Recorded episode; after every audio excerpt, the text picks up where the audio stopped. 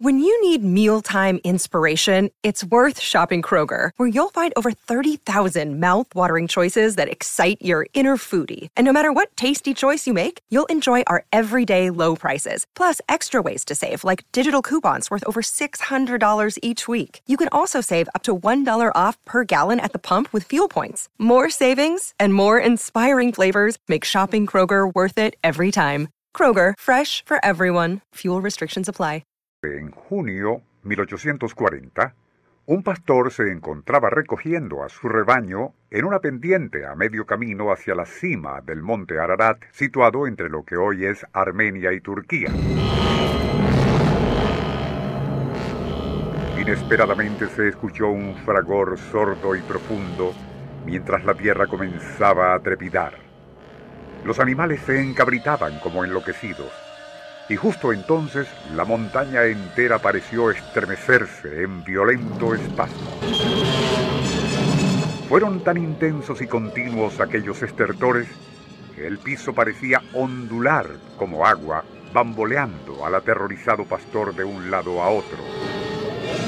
Cuando al fin cesaron aquellas convulsiones y el hombre se atrevió a mirar a su alrededor, todo parecía estar envuelto en una nube de polvo hacia arriba, y al tope de uno de los desfiladeros del monte Ararat, unas rocas habían sido desplazadas, permitiendo ver lo que normalmente permanecía cubierto por nieve.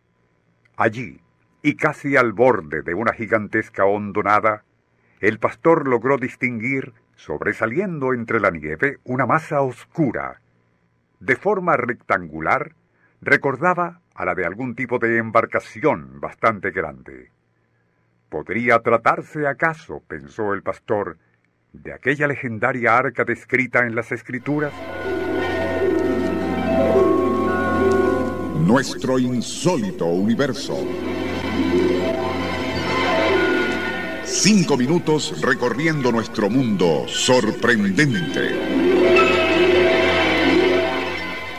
En su libro El arca del Ararat, los investigadores creacionistas Tim LaHaye y John Morris, tras mencionar lo comentado al inicio, insisten que, lejos de ser sólo una alegoría bíblica, el arca de Noé en realidad existió y fue construida con un tipo de madera amarilla, gopher, del mismo género del ciprés.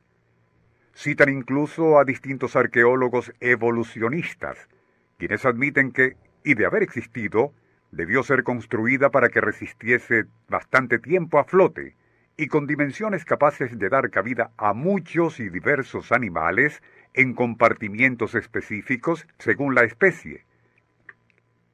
Tanto la tradición oral sobre el arca como la escrita es muy abundante, pero las especificaciones presuntamente dictadas a Noé por Dios, como reza en el libro sagrado Génesis 6:15, dan pie a los escépticos para manifestar sus dudas.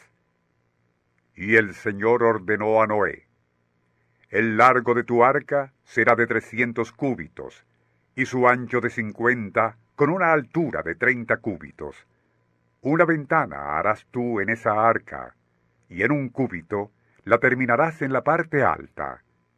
La puerta de la nave la construirás en uno de los lados, y deberá tener un piso inferior, otro medio y uno superior.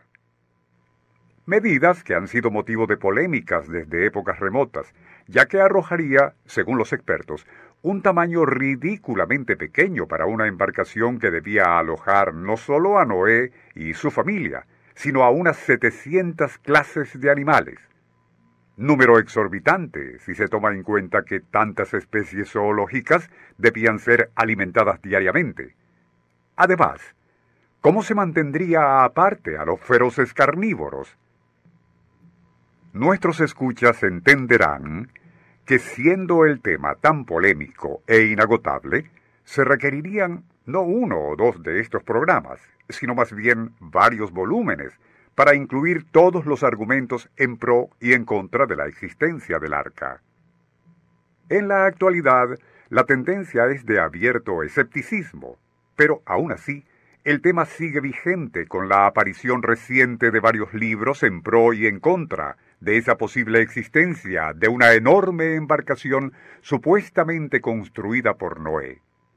Muchos de tales volúmenes tratan el asunto con cierta ecuanimidad, otros lo hacen más bien en tono burlonamente escéptico, y en algunos casos hasta de manera agresiva, desafiando a los creacionistas para que presenten esas pruebas que ellos, los creacionistas, insisten en ofrecer como clara evidencia a favor del relato bíblico. A muchas de esas polémicas evidencias y con las reservas del caso, nos referiremos en futuros programas.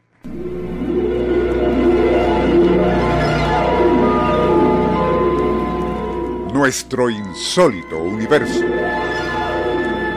Email insólitouniverso.com. Autor y productor Rafael Silva. Apoyo técnico José Soruco y Francisco Enrique Mijares. Les narró Porfirio Torres.